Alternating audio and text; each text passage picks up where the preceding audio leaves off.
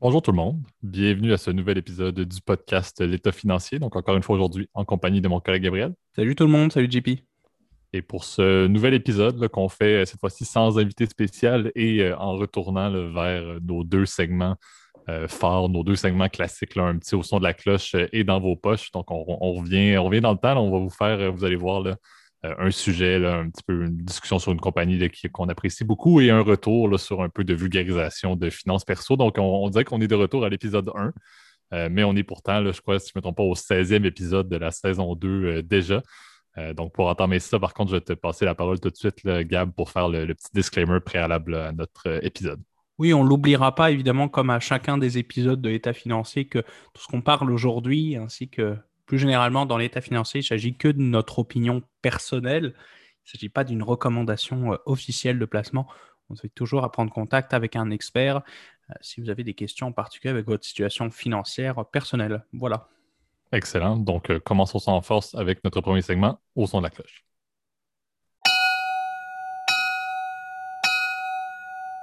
Parfait. Donc, cette semaine, encore une fois, comme je vous l'ai introduit, là, on veut parler d'une compagnie qu'on aime bien. on, apprécie cette compagnie en tant que client, mais également on a, lu quelques articles et on a vu quelques, quelques trucs d'information assez intéressants sur la structure euh, du géant suédois du mobilier qui est euh, IKEA, donc euh, une compagnie qui, en tant que telle, je crois, nos deux logements respectifs représentent plus de 60 à 75% du mobilier qu'on a dans ces, dans ces lieux-là. Euh, donc, euh, effectivement, on, veut, on veut essayer de, faire un petit retour là-dessus, justement, parler un peu euh, de l'évolution de cette compagnie-là qui a commencé, bien évidemment, en Suède au courant des. je crois que c'est en 1953. pour vous sortir une date tout de suite dès l'entrée, mais on va vous faire un petit portrait de la compagnie qui, encore une fois, a une position quand même assez impressionnante sur l'échiquier mondial global des grands commerces de détail. mais également parler du fait qu'ils ont une structure qui est quand même assez particulière et un modèle d'affaires qui est assez unique en son genre à l'échelle mondiale. Euh, donc, je vais peut-être entamer un peu avec quelques petits faits classiques, comme vous le savez. bon, euh, IKEA, comme j'ai dit, c'était en 1953 que ça a été lancé. notre, notre cher Gab pourra vous parler de Ingvar Kamprad, qui était le fondateur. Excusez, en 1943, pardon. M. Kamprad était un, vendeur mobile. Il vendait des allumettes, je ne me trompe pas, des crayons et des montres. et c'est en 1953, effectivement, qu'il a ouvert son premier magasin, lorsqu'il a décidé de se rediriger vers le mobilier euh, le mobilier global. Encore une fois, vous savez très bien qui est. vous pourrez littéralement meubler chacune de vos pièces en, faisant un petit tour d'une heure et demie dans ce commerce. C'est effectivement un peu le représentant effectivement de.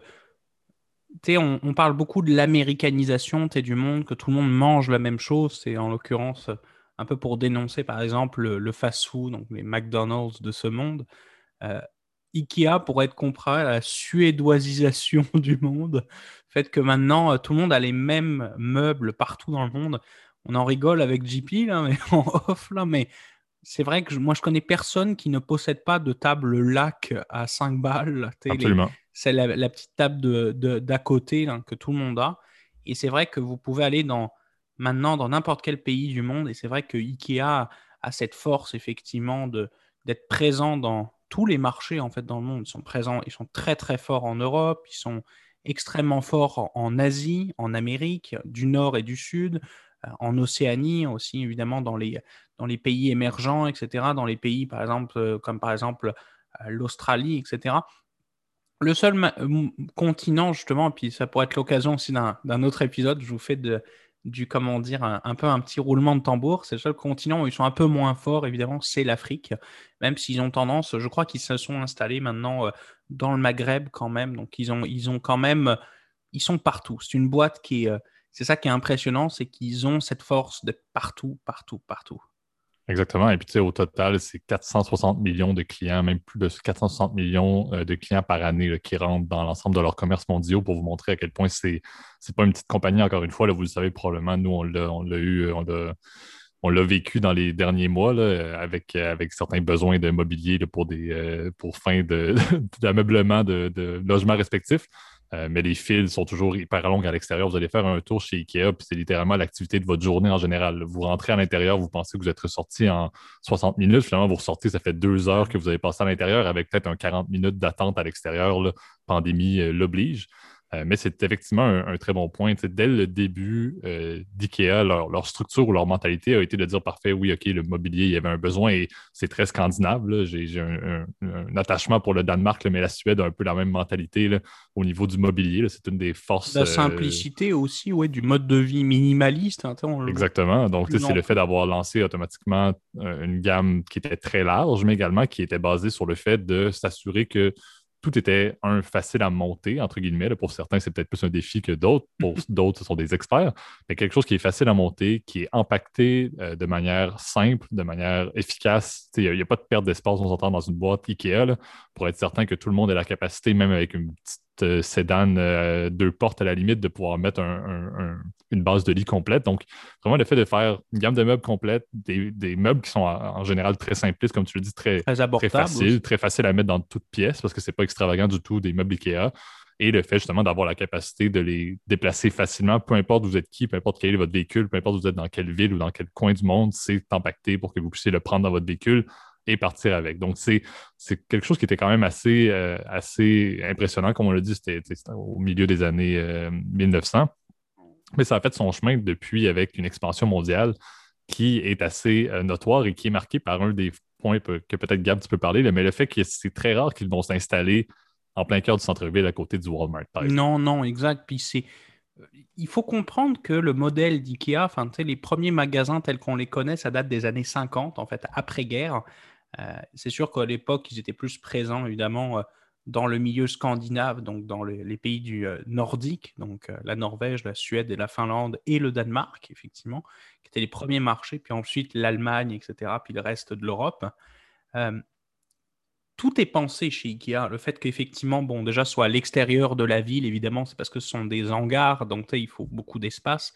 Le fait que tous les meubles soient montés, effectivement, de manière très simple, c'est vrai que c'est beaucoup plus efficace en termes d'économie, d'éviter d'avoir à recourir à un service de livraison, comme la plupart des autres compagnies de meubles, où euh, bah, vous n'avez pas le choix de vous faire livrer, euh, effectivement, vos meubles, euh, parce que ça prend de la place, etc tout est conçu en fait à ce que le client consomme et dépense le plus possible.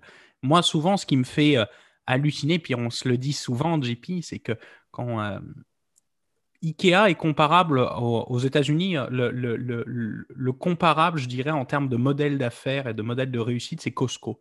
C'est cette capacité, je te dirais, à amener le client, comment dire, le plus longtemps possible, effectivement, dans son expérience.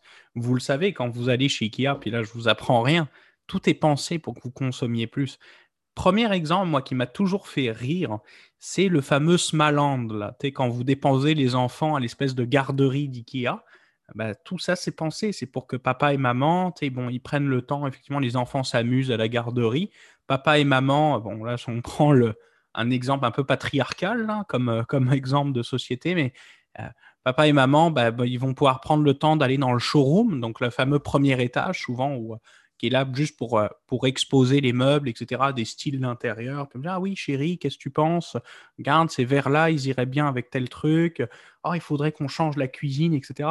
Tout est pensé, effectivement.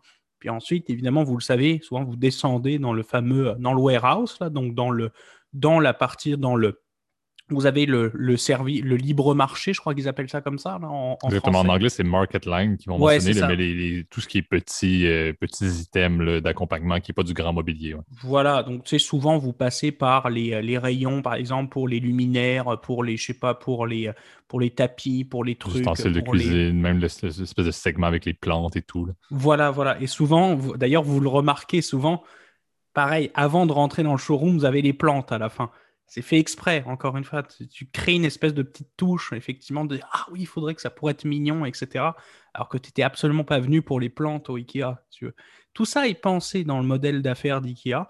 Et évidemment, après le showroom, le, hangar, qui est plus l'endroit, je dirais, pratique, si tu veux, pour faire tes dépenses, etc. Donc... Exactement. Et puis, c'est ce, qui est, ce qui est intéressant du modèle Ikea, c'est vraiment le fait que tout, commerçant indirectement va avoir pour mission d'essayer le plus possible de contrôler l'expérience des clients dans le but qu'ils consomment le plus dans leur commerce, bien évidemment, mais de manière le plus subtile possible. Puis ce qui est intéressant avec IKEA, c'est que c'est vraiment le schéma le mieux défini pour contrôler l'expérience des clients, mais qui est également le moins caché. on accepte tous de faire le petit train-train à, suivre les flèches un peu partout au travers du showroom. Par la suite, quand on arrive dans l'espèce de market en bas avec tous les petits items, on suit les flèches comme si de rien n'était également. On arrive dans le warehouse, on s'entend, c'est très bien défini parce qu'ils ont développé une capacité de présentation de leur hangar et de description d'où est-ce qu'on peut aller chercher qui est correct. Mais sinon, on arrive là-dedans, c'est épouvantable, c'est énorme, on n'a aucune idée d'où est-ce qu'on va mais ils ont tout défini ça de manière très. On, est un peu comme tous des souris dans un labyrinthe, on suit comme si de rien n'était, mais on accepte tous le fait que même si c'est littéralement un contrôle complet de notre expérience client, ça nous convient, ça nous fait plaisir d'aller passer 90 minutes là-dedans et ça nous fait plaisir au final de ressortir en général. Je crois que c'est même une, statistique qui dit qu'en moyenne, on va prendre 50% de plus sur notre montant total de dépenses par rapport à ce qu'on avait prévu initialement. Donc, on arrive toujours avec une idée. Ah, justement, on a besoin d'une table lac. Euh, puis on sort de là finalement avec euh, trois, quatre bases de lit, une chaise de bureau, et puis euh, avec ça, en plus, on, vient de tout refaire notre section d'ustensiles et, de, de couverts. Donc, c'est ce qui est intéressant, c'est vraiment le fait de dire c'est la meilleure compagnie, le meilleur commerce pour contrôler l'expérience et vraiment maîtriser le fait d'assurer que les clients vont consommer davantage. Et en général, les clients, on ne devrait pas aimer ça, se sentir contrôlé. Mais dans le contexte d'IKEA, on l'accepte vraiment, vraiment, vraiment beaucoup. On s'entend, j'en suis un très bon exemple également, puis chez Gab, quand on, y va avec des amis également, on s'en va toujours comme ça. Le showroom, je ne me souviens pas d'avoir réellement regardé quelque chose pour acheter dans le showroom au tout début. Mais est-ce que j'ai déjà pris un shortcut? Jamais de la vie. Je fais quand même l'expérience de passer au travers des différentes sections, même si au final, ce que je voulais, c'était peut-être une planche à découper qui était dans, dans la section au sous-sol, puis j'avais besoin d'une bonne vieille table lac. J'ai quand même fait le tour. Tu as regardé, puis c'est vrai qu'ils changent souvent aussi la présentation du showroom, ce qui fait que tous les 3-4 mois, bah, des fois, tu as des nouvelles pièces, etc., avec le nouveau catalogue qui sort. Tout ça est pensé, encore une fois, le catalogue qui est le, d'ailleurs le bouquin après la Bible qui est le plus, qui a été le plus imprimé en fait. C'est ça qui est hallucinant. Le catalogue Ikea, c'est un des, comment dire, un des, des, symboles, si tu veux. Bon, c'est sûr que maintenant, il vise à disparaître, évidemment, avec les efforts écologique qu'a lancé Ikea. Je pense que depuis l'année dernière, d'ailleurs, il est plus distribué. ou soit on peut le commander. Enfin bref, je ne vais pas rentrer dans les détails. Mais tout ça est pensé, voyez-vous. Ça fait partie de la stratégie d'Ikea. moi, un autre point où j'aimerais amener, puis je pense que tu seras d'accord avec moi, JP, euh, qui est assez hallucinant. Je vous ai parlé du Smaland, qui est bon pour éviter qu'il y ait les gamins qui hurlent, etc. Puis on dise, mon chéri, il faut qu'on se déplace, il faut qu'on rentre à la maison parce que euh, ils ont, comment dire, là, ça commence à être compliqué. L'autre point que j'adore, moi, c'est le coût de la cafétéria. Tout ça est pensé. Encore une fois, le fait qu'au milieu, entre le showroom et le market, donc le marché, euh, y ait la cafétéria d'IKEA, c'est pensé. Encore une fois, c'est réfléchi par IKEA. Ils se disent, bon, bah, écoute, au bout d'une heure, les gens, ils arrivent à peu près, le dimanche ou par exemple le week-end, ils arrivent avant midi ils auront besoin peut-être d'un petit café, etc. Soit de. Ben là, du coup, ils vendent les fameuses boulettes de viande que vous connaissez tous, etc. Légendaires. Qui sont légendaires. que, d'ailleurs, il va falloir que tu nous fais penser. Euh, il va falloir qu'on y passe bientôt. Absolument. Moi, j'ai passé chez moi mon dernier sac que j'avoue que je suis sur le point de prendre Ikea pour une épicerie parce que je, ne peux que consommer ces boulettes-là au moins euh, deux fois par deux repas par mois, c'est minimum. Et euh, c'est ça. Et évidemment, cette portion-là, vous pouvez penser que ce n'est pas rentable. Par définition, Ikea ne fait pas d'argent effectivement avec l'épicerie. C'est juste une façon de retenir le client encore plus longtemps, de lui faire vivre l'expérience. Pareil pour les fameux hot dogs à, comment dire, à 1 dollar, souvent qui sont à la, à la sortie du, du magasin. Souvent, c'est plus à la sortie, je pense, du, justement du warehouse. Hein. Souvent, il y, a, et il y a la fameuse épicerie euh, suédoise. Tout ça est encore une fois, pour que la cliente, se dise Ah oui, regarde, chérie, on n'a plus de, encore une fois, on n'a plus de boulettes de viande, on n'y repasserait pas. Et vous êtes reparti pour un tour, pour aller re-repasser dans le warehouse, aller re-repasser dans le showroom. Tout est. Mais il y a, ce cycle-là qui est, qui est, clé, mais tu as également toute la logique. Il y en a beaucoup qui mentionnent la logique de l'image également que ça apporte. Le fait d'avoir, bon, oui, tout le, le, le trajet conventionnel d'achat de mobilier, mais d'avoir justement le Smalan, comme tu as mentionné. De mentionner également l'espèce d'épicerie et l'espèce de restaurant où tout coûte absolument rien par rapport à si on allait dans un restaurant juste de l'autre bord de la rue. Le hot dog à 1 coûterait 4-5 euh, de l'autre côté de la rue dans un commerce, dans un, restaurant qui en fait réellement. Ils disent le but également, c'est de montrer l'image, de créer l'image que IKEA, c'est bon marché. Même si au final, quand on sort du IKEA avec des mobiliers et tout, on va peut-être avoir une facture de 300, 400, 500 dollars. Ben, nous, dans notre tête, on a fait un bon coup parce que, écoute, en plus, j'ai réussi à avoir trois hot dogs, ça m'a coûté 3 dollars. J'ai réussi à avoir des boulettes qui étaient à 4,50 on sent qu'ils veulent créer aussi l'image de dire oui, parfait, c'est bien défini, vous consommez comme des fous quand vous venez dans notre commerce, mais également, votre, mentalité quand vous allez sortir, c'est pas mon Dieu, je vais mettre 500 dollars sur ma carte de crédit, c'est j'ai un paquet de meubles, mais c'était pas cher, c'était de la qualité, c'était simpliste, il n'y a rien qui semble être trop, euh, désolé dans l'anglicisme, mais trop fancy pour quand on va au Ikea. Tout est simple, tout est pas cher, puis j'en sors en me disant j'ai des meubles de qualité que je vais pouvoir monter facilement, donc je vais être content parce que non seulement j'achète des meubles, mais je les monte moi-même. Donc, j'ai la satisfaction de dire que j'ai monté en plus mon meuble. C'était pas tout fait chez moi. Donc, il y a cette logique-là de dire c'est de la qualité, c'est pas cher. Et encore une fois, c'est disponible partout. Je peux juste aller faire un petit tour en banlieue. Si on, part de Montréal, il y en a un à Montréal, mais souvent, on peut aller à l'extérieur de l'île. Ça nous fait un petit tour le week-end et on revient tout heureux avec nos meubles. Ça nous prend peut-être une heure chez nous pour tout monter et c'est terminé. Donc, c'est vraiment le fait de dire autant l'expérience à l'intérieur, l'image de qualité, de simplicité, de, du fait que c'est bon marché vient également créer le fait que le modèle IKEA est quelque chose qui peut fonctionner partout parce que c'est des besoins de consommation que tout pays, que toute euh, économie, que toute personne, peu importe on est basé où dans le monde, vont apprécier. Ce n'est pas, pas quelque chose qui est vraiment unique à l'Europe, unique à l'Amérique du Nord, unique à l'Asie, unique à même euh, l'Australie ou l'Océanie. Ça fonctionne partout et c'est ce qu'on a vu.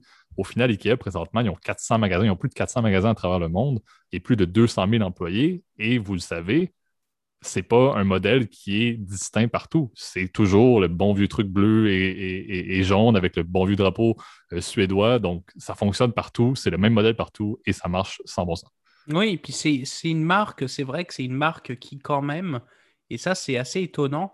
Souvent, les grandes entreprises ont souvent mauvaise réputation à travers le monde. Souvent, ils ont, euh, ils ont conservé effectivement plus hein, le fait que ce soit très gros, etc. L'exemple le plus typique, c'est Amazon qui aujourd'hui est un peu le vecteur un peu de la, de la critique anti-mondialiste, le fait que bon, ait des employés qui sont parfois euh, maltraités à, à, manutentionner du, comment dire, euh, évidemment des colis.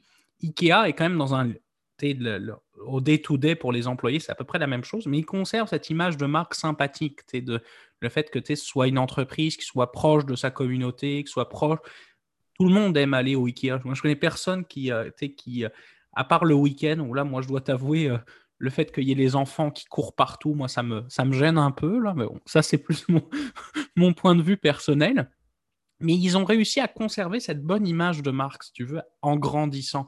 Alors que pourtant, euh, et euh, pourtant Ikea, il n'est pas exempt de critiques. le fait que bon, les meubles, c'est du contreplaqué, souvent la plupart du temps, c'est quand même pas de la très grande qualité. Souvent, d'ailleurs, tu le vois tout de suite, hein, un meuble Ikea qui a subi un déménagement, tu le vois qu'il n'aura plus jamais la même tête que par rapport à quand il était. Euh, c'est très difficile, souvent beaucoup plus compliqué, évidemment, même si c'est pas si mauvais que ça. Je trouve que les gens sont un peu difficiles avec ça. Euh, les meubles, après un déménagement, ils commencent à faire la tête un peu, c'est vrai.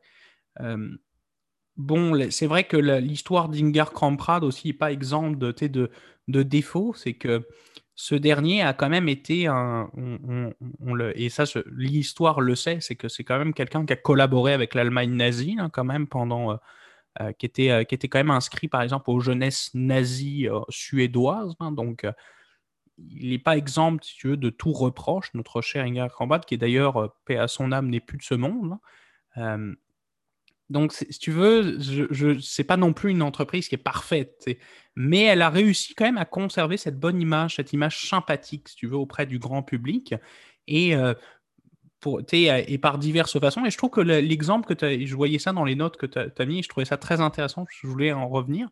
Euh, puis je pense que tu pourras compléter, euh, JP, c'est au niveau de leur structure aussi, de, structure juridique qui est assez, pour le coup, innovante. Hein. Et aussi, qui était, si même euh, en parler un peu plus, ce qui est intéressant, c'est un très bon point avec ce que tu disais, c'est on, voit l'image de marque d'IKEA, mais moi, personnellement, je ne connaissais pas à ce point-là les détails de la structure. Pour faire ça simple, techniquement, IKEA, qui est un, espèce de flagship suédois impressionnant, est techniquement la propriété d'un bon vieux holding qui est euh, au niveau des Pays-Bas. Donc, c'est un holding des Pays-Bas qui est propriétaire, propriétaire du IKEA. Et les profits de ce holding-là s'en vont au niveau d'une fondation également basée aux Pays-Bas. Donc, toute cette structure-là, finalement, fait en sorte que IKEA n'est pas propriété suédoise, mais beaucoup plus des Pays-Bas, et également n'est pas une entreprise avec but lucratif, mais bien une fondation, parce que les profits sont mis au niveau d'une fondation, et je crois, si je ne me trompe pas, IKEA est dans le top 5 des plus grandes fondations au monde, techniquement, euh, étant donné que l'ensemble de leurs profits est sous l'égide d'une fondation. Donc, on s'entend que ce côté-là fait en sorte que IKEA a beaucoup de bénéfices fiscaux, on ne se le cachera pas. officiellement, en étant une fondation, il y a des bénéfices qui en découlent. Et encore une fois, ces fondations-là ne sont même pas enregistrées dans des pays qui ont des, fiscalités solides. En fait, je crois même que la majorité des fondations sont bâties dans des segments un peu avec des avantages fiscaux euh, basés, encore une fois, sous, le, grand, euh, grand fief des Pays-Bas.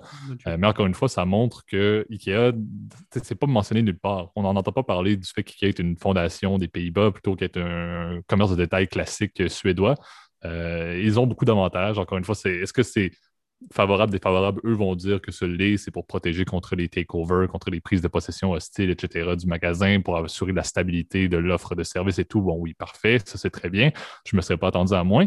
Euh, mais effectivement, c'est quelque chose d'intéressant. Le fait qu'officiellement, c'est une fondation, ça ne sera pas, ça va pas arrêter d'être une fondation de sitôt et techniquement, euh, ça, a encore une fois beaucoup d'avantages. Ça vient un peu pas ternir de mon avis, mais ça montre encore une fois que en réalité, oui, c'est le fait de, contribuer au bien-être collectif en assurant des meubles bon marché, etc. La mission est belle, euh, mais en tant que telle, ça reste quand même une compagnie qui veut faire un maximum de profits et qui, en plus, ces profits-là sont techniquement déclarés sous une, fin charitable. Je vais être franc avec toi, JP. Moi, j'entends très peu parler. C'est on entend très peu parler des, des, bienfaits entre guillemets de cette fondation là. C'est ça moi qui me qui me turlupine. Tu vois, on a entendu beaucoup parler de la fondation Bill et Melinda Gates, par exemple, pour des milliardaires, parce qu'on va pas se le cacher.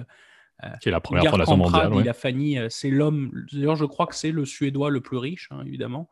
Euh, il était quand même, entre guillemets, l'un des hommes le, des plus riches du monde. Puis, évidemment, il a donné beaucoup. Moi, je pense pas que c'était quelqu'un, un type qui était là pour, non plus pour, pour, pour vraiment à la recherche du, fric à, tout prix. Là. Je pense que le gars était bien content dans ce qu'il faisait. C'était quand même un businessman comme succès. Euh, à, succès. Il a, il a, réussi à développer une entreprise à, partir de zéro. Puis moi, je, je suis très, comment dire, euh, impressionné toujours. Euh, j'ai une approche, moi, personnellement, de, de respecter l'entrepreneuriat parce que c'est quand même une prise de risque, etc. Puis ce type-là, il y a il y a 50 ans, il n'était rien. il vendait des meubles par correspondance ou il était vendeur à la commission euh, de, de crayons, je sais pas quoi. C'était, euh, c'était pas grand-chose. Et aujourd'hui, euh, Ikea, est-ce que c'est? La question, c'est ça. C'est qu'est-ce que fait cette fondation fondamentalement? On entend très peu parler, alors que d'autres sont beaucoup plus transparentes là-dessus, puis ils dévoilent énormément de leurs actions. Moi, je dirais, c'est sûr que le but et là, tu vas, je pense qu'on va se rejoindre là-dessus, JP, c'est la pérennité de l'entreprise. C'est d'assurer une croissance qui est, qui est euh, endogène, qui est de long terme, qui est pérenne, et euh, de pouvoir à ce que euh, IKEA en fait ouvre le plus de magasins possible à travers le monde. Je pense que le, c'est quand même aussi un vecteur aussi culturel aussi pour, la Suède. C'est une arme culturelle très importante et je pense pour les pays scandinaves parce qu'elle se retrouve, beaucoup de gens connaissent la Suède essentiellement par Ikea. Ils se disent, ah bah oui, ils n'auraient jamais mis euh, Stockholm sur une carte. Bon, c'est sûr que nous, Européens et Nord-Américains, on connaît quand mhm. même pas mal. Mais pour un Australien, par exemple, de, découvrir, entre guillemets, ce merveilleux pays qu'est la, la Suède, ça peut être un, vecteur euh, culturel important. Puis le, gouvernement suédois l'a bien compris. Alors, exact. Mais ce qui est intéressant, puis comme disons, on ne va pas embarquer sur le sujet aujourd'hui, mais c'est sûr que le point, tu l'as bien dit, cette logique de fondation-là, bon, oui, effectivement, c'est un peu pour dévier le fait bon, d'être une compagnie avec profit. Par contre, c'est sûr que l'avantage clé serait de dire ça reste que IKEA, et si je ne me trompe pas, au niveau en termes de magasin, est le premier consommateur de bois d'œuvre mondial. Ce qui fait en sorte que cette fondation-là, clairement, et ça, je parle peut-être pour nos, les personnes qui nous écoutent qui sont plus euh, au niveau d'être environnementaliste ou écologiste. Je crois qu'il y a un côté qui est quand même clé au fait que cette fondation-là peut-être avantage à contribuer à tout cet aspect-là parce que la consommation du bois, qui est une ressource, oui, bon, qui peut être, les arbres peuvent être reboisés, etc., mais ça a quand même un effet sur l'environnement qui est quand même assez notoire. Donc, je crois que cette fondation-là a peut-être déjà en place, certes, des, initiatives sur l'environnement, mais a peut-être beaucoup à faire pour essayer de devenir un peu un, pionnier à cet effet, surtout que c'est la base même de tout ce qu'ils font. S'il y a bien quelque chose que IKEA a besoin, c'est pas du plastique, c'est vraiment du bois. Euh, donc, peut-être à, regarder, on fera peut-être un sujet, encore une fois, on, en avait déjà parlé, on, va, faire un segment vers notre, vers, notre deuxième partie de l'épisode, mais on voulait faire effectivement quelque chose un peu plus axé sur l'environnement, peut-être avec des invités autour du jour de la Terre qui, de mémoire, arrive sous peu, je crois. Mm-hmm. C'est au courant du mois d'avril, je crois que c'est dans les prochaines semaines. Puis euh, avant, de euh, puis avant de quitter, si tu permets, JP, c'est sûr que la, question aussi qui va se poser aujourd'hui, c'est euh, ça. Là, pour le coup, on s'en est, on s'en est pas discuté en off là, mais je pense que ça peut être intéressant. C'est effectivement le point de vue de l'industrie et le fait que est-ce qu'il y a une concentration, je te dirais, euh, une proportion de, de, de Ikea qui est trop importante aujourd'hui? Parce que c'est vrai que l'industrie du meuble, entre guillemets, Ikea a des parts de marché qui sont extraordinaires par rapport à, à la concurrence on va se poser la question aussi des nouveaux entrants. On voit que Amazon, c'est de plus en plus gourmand, par exemple, pour la livraison aussi de meubles, etc. Walmart aussi, qui sont de plus des, des compagnies qui sont euh, dans le consumer staples ou consumer discretionary, c'est le terme exact euh, derrière euh, ces, secteurs d'activité-là. Comment vont-ils réagir? Puis quel va être l'impact sur cette industrie de long terme? Je pense que ça va être une question que seul l'avenir pourra nous répondre. Exact. Donc, euh, passons maintenant à notre deuxième segment dans vos poches. Parfait. Donc, euh, cette semaine, le sujet proposé euh, par Gab, je crois qu'on avait un sujet à l'époque que vous avez bien apprécié, encore une fois, un peu de vulgarisation de la finance personnelle. L'épisode portait sur est-ce qu'on devait acheter ou louer sa voiture. Aujourd'hui, on, va vous faire un autre segment sur maintenant, maintenant que cette décision-là est prise pour vous, mais que faire pour économiser maintenant que vous avez un véhicule? Quelles sont les, meilleures manières de rendre ça le plus abordable possible, même si, encore une fois, le premier point qu'on peut faire, c'est que ce n'est pas un investissement. Peu importe ce que vous allez mettre sur votre véhicule, ce n'est pas un investissement. Tout va être basé sur l'utilité marginale que vous allez pouvoir en faire. Je suis quelqu'un qui résonne beaucoup à la marge, ça, Gab, tu, sais très bien. Euh, donc, ça va être un peu le, concept clé. Je ne sais pas si, Gab, tu veux peut-être introduire un peu euh, encore une fois, quelques points. Je ne sais pas comment est-ce que tu voudrais qu'on segmente cette section-là, mais officiellement, c'est sûr que vous le savez. S'il y a bien quelque chose, c'est que on ne va pas commencer à dire OK, mais les bris moteurs, les bris des freins, les bris des. On va considérer ça de manière plus large, mais vous allez mettre d'argent sur votre véhicule, peu importe l'année, peu importe le. Bah, même si effectivement, c'est sûr que de, manière générale, on il y a des coûts qu'on ne va pas, comment dire, considérer parce que ce sont des coûts, entre guillemets, inévitables. Dans un raisonnement économique, on appelle ça euh, des coûts de, on, a, toujours ce qu'on appelle un coût d'opportunité. Ça, c'est des coûts qu'on doit considérer et des coûts qui sont irrécupérables. C'est-à-dire que quelle que soit la voiture que vous allez avoir, bah, quelque part, vous ne pourrez pas, vous pourrez pas y échapper. Le meilleur exemple, c'est tout ce qui est frais, par exemple, au niveau évidemment, des taxes de vente, etc. Puis au niveau, par exemple, des licences, etc. Si jamais euh, vous avez besoin d'un... Comme par exemple, nous, au Québec, ça coûte de l'argent tous les ans pour avoir une plaque d'immatriculation valable. Hein. Donc, euh, on appelle ça des. En tout cas, c'est les, frais d'immatriculation. Euh, je pense que le premier point, je te dirais, ça, je, trouve que c'est un, sujet qui est, comment dire, qui est souvent mal négligé, bah, c'est l'économie d'essence. Hein, de choisir évidemment une véhicule euh, qui, comment dire, consomme peu. C'est sûr que, non, c'est très drôle, par exemple, comme vous le savez, on enregistre depuis le, depuis le Québec, depuis le Canada, où, on, quand même les véhicules sont quand même beaucoup plus consomment beaucoup plus, par exemple, que par exemple en Europe, c'est le cas. Et vrai que la mode, en fait, est très différente, encore une fois, au niveau de la, capacité, de la grosseur des véhicules. C'est pas du tout le même genre de gamme qui est préféré entre les Nord-Américains et, les Européens, effectivement. Effectivement. Donc, c'est sûr qu'un pick-up qui va énorme, un Ram 1500, par exemple, donc qui sont des, espèces de gros camions euh, pour transporter des matériaux, évidemment, comme il y a un moteur qui est beaucoup plus puissant, qui peut tracter aussi beaucoup plus de marchandises, pour le coup, c'est sûr que lui, il va consommer quasiment facilement 14 à 15 litres au 100, voire en ville, il pourrait même monter à, 20 litres au 100. Donc c'est sûr, moi je vous dirais, le premier conseil que je pourrais donner de manière plus générale, puis je pense que je vous apprends rien, c'est de choisir un véhicule qui est adapté à votre besoin. C'est sûr que si vous êtes quelqu'un qui est très urbain, qui par exemple utilisez votre voiture essentiellement pour aller en ville, pour se déplacer entre quartiers ou aller au travail, bah, peut-être qu'une citadine ne fera que le travail. Ça va vous consommer 6 euh, en ville, en tout cas 6, 7, 8 litres au 100 en moyenne, puis vous allez être très bien, ce sera facile à garer, etc. Si vous êtes quelqu'un qui évidemment a une famille, si tu veux, il faut de la place, considérer par exemple un SUV, même si moi moi j'aime pas ça personnellement. Euh, toi, notre cher JP, je pense que d'ailleurs il nous il va en réceptionner un demain, donc je souhaite que tu apprécies ça. Absolument. Mais c'est encore une fois, tout dépend. C'est des personnes qui vont vivre davantage en banlieue, qui doivent se déplacer vers les grandes villes, par exemple, vont souvent passer beaucoup plus de temps dans leur véhicule. Donc, le fait d'être dans un modèle qui est un SUV, peut-être pas un bon vieux pick-up, mais dans un modèle qui est taxé sur le, fait d'être confortable, le fait d'être bien assis, parce qu'on peut passer quand même une heure dans, le trafic, par mm-hmm. exemple, pour se rendre, peut être pertinent. Encore une fois, on, laisse de côté la touche environnementale, euh, bien évidemment, mais je crois qu'il y a un côté au niveau confort, que tu l'as bien dit, lorsque vous restez en ville, mais est-ce que le fait d'être assis dans une sédane, que vous êtes très bas et que vous n'avez pas la meilleure posture au monde, est-ce que ça change quelque chose quand vous faites un petit 15 minutes entre deux quartiers? Non. Quand vous faites beaucoup, beaucoup de routes, que vous êtes pris dans votre véhicule pendant des heures et des heures dans le trafic, peut-être que là, effectivement, le fait d'être bien assis va avoir un impact sur euh, votre capacité euh, dans la trentaine, dans la quarantaine, à vous lever le matin sans avoir mal dans le dos. Exact. Euh, juste pour la précision, pour nos auditeurs français, une sédane, c'est une berline, en fait. Donc, c'est une, une berline quatre portes avec un coffre extérieur. Je, m'excuse, mon cher JP.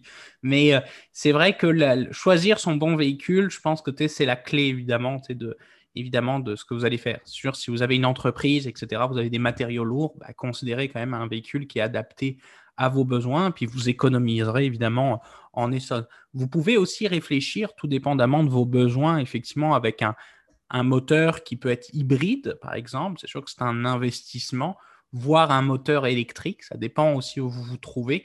Et là, je vous dirais, ce point-là est un peu plus calculatoire. C'est vrai que malheureusement, la rentabilité d'un moteur électrique va se baser sur le coût de l'électricité, donc du kilowattheure, du nombre de kilomètres que vous faites, du type de kilomètres que vous faites, la proximité aussi avec des chargeurs, etc.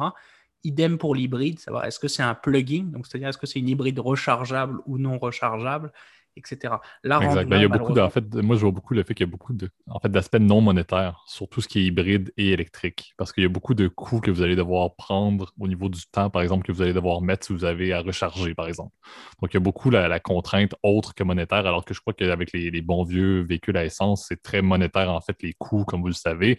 Euh, la comparaison même clé au-delà de l'essence, comme tu l'as dit, c'est peut-être le, segment, le, changement vers cet aspect-là. Au niveau des pièces et des réparations, Là, on est dans un autre monde complet. On va encore une fois parler beaucoup, beaucoup, beaucoup d'aspects monétaires. En fait, c'est un peu la même logique, très monétaire pour les véhicules à essence.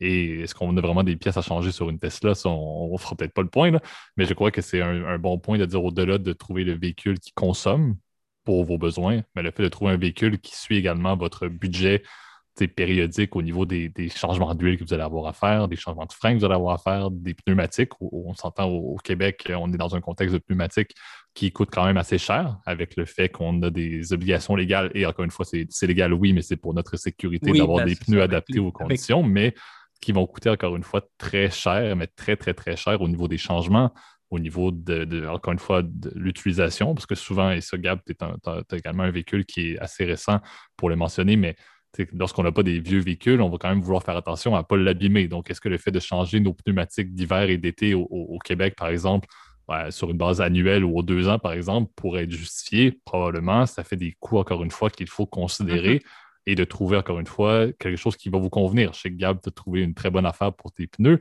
mais c'est pas tout le monde qui font ça. Des personnes qui vont aller dans des gammes qui sont peut-être complètement inutiles. On fait pas de la F1 dans les rues de Montréal. Non, puis c'est sûr, encore une fois, puis là, ça, ça rejoindra, c'est que ça va dépendre aussi de vos besoins. C'est vrai que je vous donne un exemple, puis j'en avais discuté avec, euh, avec quelqu'un qui, avec, euh, en fait, sur. Euh, on avait discuté, par exemple, avec Locan, tu te souviens, qui m'avait reçu là, pour, pour présenter un peu le podcast.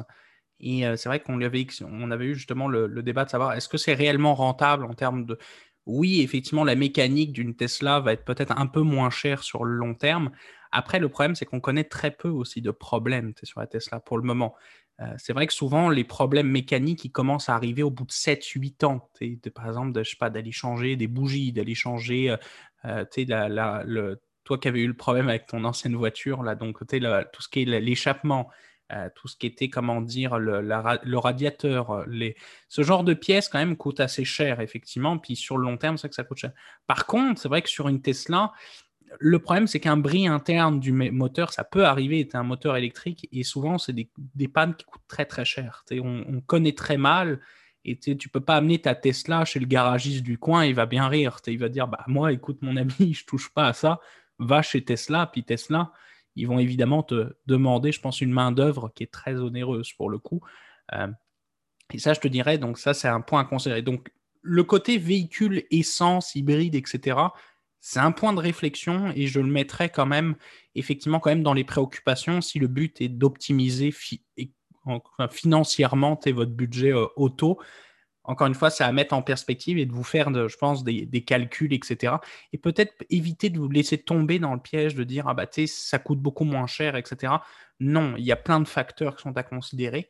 Le deuxième que je voulais parler aussi, c'est l'assurance aussi. Ça, c'est un point qui est euh, tout dépendamment évidemment de votre véhicule. Si vous avez une Tesla, par exemple, neuve, évidemment, c'est des véhicules qui sont très prisés, par exemple, même pour des vols, pour, par exemple, du recel de pièces, par exemple.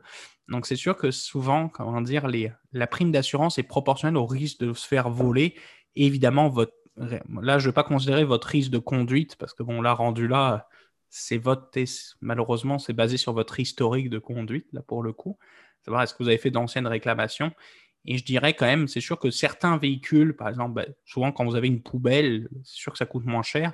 La protection aussi que vous allez choisir va avoir un gros impact. Est-ce que vous êtes assuré ce qu'on appelle d'un bord, donc ce qu'on appelle au tiers en France, ou est-ce que vous êtes assuré tout risque, c'est-à-dire est-ce que vous êtes assuré si vous endommagez votre propre véhicule? Évidemment, un assureur, étant donné qu'il ne va pas contrôler ce que vous faites au jour le jour avec votre véhicule, bah, ça va être risqué parce qu'il y a on appelle ce biais-là, on appelle ça de l'aléa moral. Quand on est euh, protégé, on a tendance à prendre plus de risques en économie.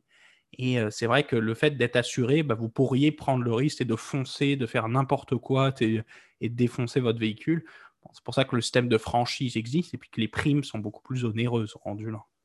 Exact. Puis tu sais, je crois que peut-être même le, dernier point qu'on pourrait faire pour ce segment-là, puis pour compléter l'épisode, c'est peut-être de dire puis moi, c'était mon mécanicien de l'époque qui m'avait fait la mention, mais de dire comment est-ce qu'on peut structurer nos finances au quotidien. À partir du moment où on a acheté un véhicule dans le but de se protéger contre d'éventuels besoins de réparation futurs, encore une fois, mais également pour dire ben, que je sois prêt à tout moment à pouvoir changer de véhicule. C'est quelque chose qui m'est arrivé, comme tu l'as mentionné, j'avais un véhicule depuis bien des années.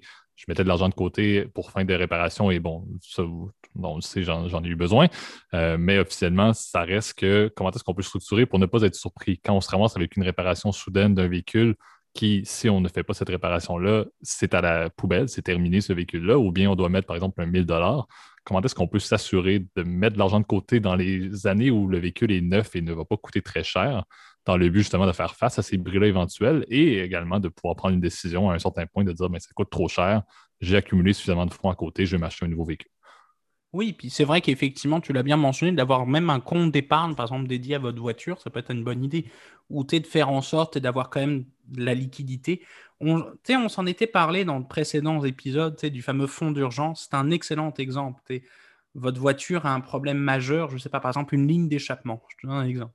Une ligne d'échappement, souvent, c'est un problème qui est courant et qui, comment dire, va arriver aussi quand votre véhicule va rouiller. Donc, tu sais, qu'il y a évidemment tout le tuyau qui permet d'échapper, évidemment d'enlever le, le, tout le, comment dire, évidemment bah, les gaz d'échappement de votre moteur, bah, c'est sûr que cette portion-là, si vous ne l'avez pas, votre voiture va déjà faire un bruit de dragster.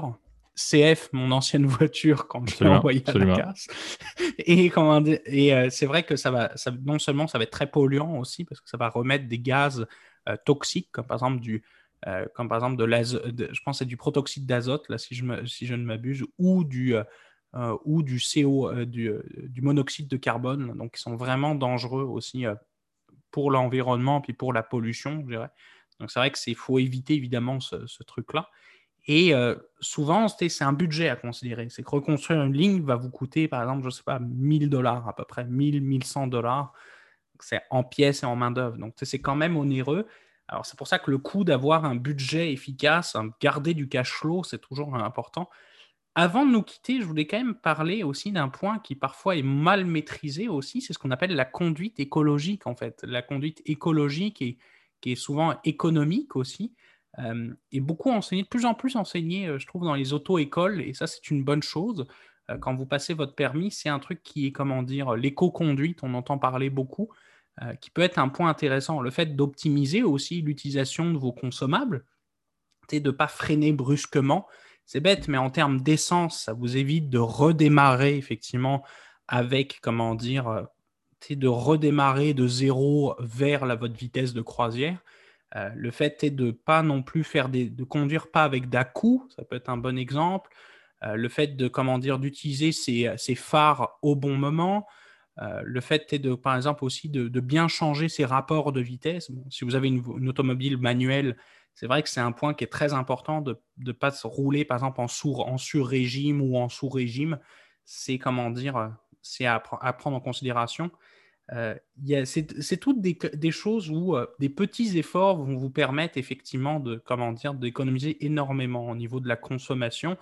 Euh, évidemment, il ne faut pas non plus être fou là. il ne faut pas non plus comment dire faire, de, s'en rendre fou. et moi, je, vais te donner une anecdote, JP, pour terminer pour le coup, parce que je vois que le temps file. tu te souviens quand j'avais eu ma, ma voiture, j'avais souscrit au programme là pour l'assurance, effectivement, pour avoir la conduite, euh, un rabais mhm. dessus. Ils t'espionnent pendant un mois ou deux, par exemple, ils te suivent, ils te disent Ah oui, est-ce que tu freines bien, par exemple, avec ton véhicule, etc. Ça peut être un bon exemple pour vous initier à la conduite économique et la conduite écologique. Euh, puis ça vous permet de vous d'économiser du côté de l'assurance, puis économiser au niveau, au niveau de votre consommation d'essence, d'avoir des bonnes attitudes euh, de conducteur, de en tout cas, d'avoir un, véhicule, c'est une super chose à voir. C'est une vraie liberté. Moi, je le vois aussi comme ça. Mais il faut faire attention, il faut pas faire n'importe quoi parce que sinon, vous allez voir les billets qui volent tous les mois, malheureusement, inutilement. Exactement. Et puis, on l'a dit, puis c'est peut-être là-dessus qu'on peut conclure. Un véhicule, lorsque vous l'achetez, n'est pas un investissement. Lorsque vous le réparez, ce n'est pas non plus un investissement. Euh, donc, trouver quelque chose qui va, comme on l'a dit au tout début, correspondre le plus à vos besoins, à votre contexte, à votre situation. Et sachez encore une fois que s'il y a bien quelque chose qui peut s'acheter et se vendre, c'est bien un véhicule. Les besoins sont partout. C'est quand même assez facile dans la mesure où, comme tu l'as dit, tu n'as pas un vieux véhicule qui euh, littéralement s'en va tout droit à la casse pour, euh, pour 300 ce qui était à nos heures notre cas respectif. Euh, donc, sur ça, effectivement, déjà la fin de ce, nouvel épisode euh, de, la, saison 2 qui euh, s'en vient bientôt à sa fin. Encore une fois, on a plusieurs idées qu'on pourra vous proposer, comme on le fait à chaque fois pour la saison 3. On, veut, on va créer un peu de, renouveau comme toujours. D'ici là, encore une fois, dans mon nom direct, je vous remercie pour vos écoutes, vos écoutes courantes. on fait des épisodes d'ailleurs qui sont assez inspirés et qui aussi semblent nous inspirer davantage parce qu'on est beaucoup plus euh, en termes temporels vers les 40 minutes et plus. donc, euh, laissez-nous savoir si ça vous convient et si vous appréciez le, format. Euh, je vais peut-être laisser Gab faire le fameux message de la fin, comme toujours. Oui, ben, pas, évidemment, si l'épisode vous a plu, à commenter puis à mettre un petit pouce vert ou bleu. Je ne sais plus, maintenant, ça change de couleur. Ça Savais-tu d'ailleurs, JP, qu'ils vont enlever les pouces rouges D'ailleurs, ce sera plus comptabilisé. Ah comme sur Instagram, là, ce sera plus. les likes sont plus comptés. Enfin bref, c'est toujours important. C'est vrai qu'on le voit avec le référencement. C'est quand même une bonne façon de qu'on monte dans l'algo, le fameux le, la YouTube Money, monter dedans. Donc, tu sais, ce serait super apprécié, effectivement, là, de, de pouvoir nous dire si vous avez apprécié notre contenu, à vous abonner sur les différentes plateformes. Euh, évidemment, c'était une blague, hein, évidemment, pour la YouTube Money.